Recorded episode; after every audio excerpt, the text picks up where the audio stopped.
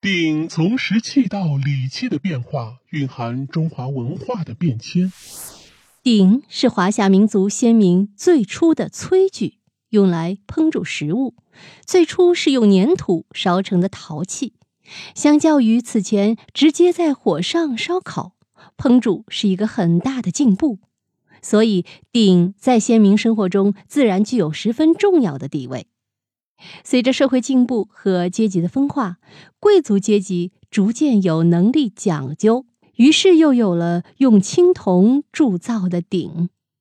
吃饭对于百姓是天大的事，所谓“民以食为天”，谁掌握了他们的饭碗，谁就主宰了他们的命运。于是，夏代的第一个君主禹就用九州即全国各地所供的金。铸成了九个大鼎，象征着掌握了天下万民的饭碗。自禹铸九鼎，鼎就从一个实用炊具变成了国家政权的象征。后来，汤灭夏，周灭商，都将九鼎迁于自己的都城，完成革故鼎新。到了春秋时期。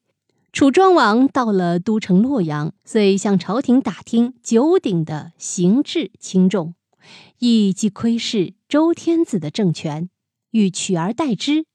这也是“问鼎”一词的由来。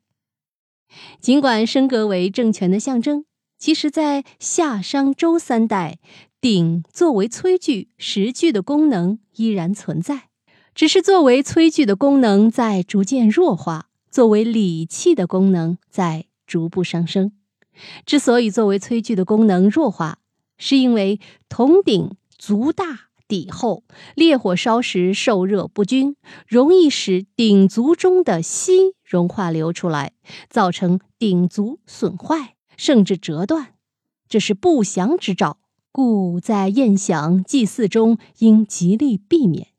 因此，鼎慢慢退出炊具功能，而成为盛放食物的器具。肉食羹类等先用锅煮熟，然后再行放入鼎中，调和五味。按照礼制，各级别的王公贵族宴饮时能享用的鼎数都是有明确规定：天子九鼎，诸侯七，大夫五，元士三也。天子还可以有三个陪鼎，至此，鼎不仅成为食器，更成为一种身份、政治待遇的象征。除此之外，鼎也是礼器，在重大庆典、战争胜利和接受赏赐时，都要铸鼎以铭记其盛况。比如，西藏成立五十周年庆典，中央政府赠以“民族团结宝鼎”。联合国成立五十周年，中国赠送其世纪宝鼎，均是这种礼俗之兴传。随着鼎的身份日渐尊贵，鼎的制作也越来越精良。一方面用当时显得十分贵重的青铜，当时叫金来铸造；另一方面，其纹饰的繁复精彩，充分体现其作为礼器的大气厚重。值得一说的还有鼎上的传统纹饰——饕餮纹。饕餮啊，是传说中的一种贪吃的怪兽，形象十分狰狞。周朝人将其铸在鼎上，明显是有一种教化意义在其中，即告诫王孙弟子不要贪食过甚。饮食是人的基本欲望，贪于饮食也是人性的基本弱点。人很容易被自身欲望所奴役，很容易从放纵自己的生理欲望走向全面的放纵。饕餮者在这里就是贪得无厌的象征。所以周代的统治者告诫子民，要从节制自己的饮食欲望做起。在他们看来，无论是夏、商其亡国之君，都是从贪于饮食，以至于败德失政。最著名的莫过于夏桀和商纣的酒池肉林，必须警惕。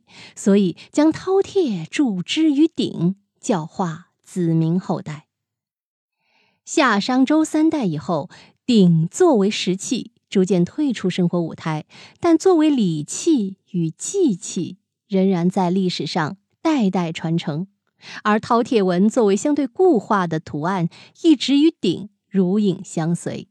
特别是其强调的道德规范、戒贪，一直作为中华民族一种文化传承。密室里的故事，探寻时光深处的传奇。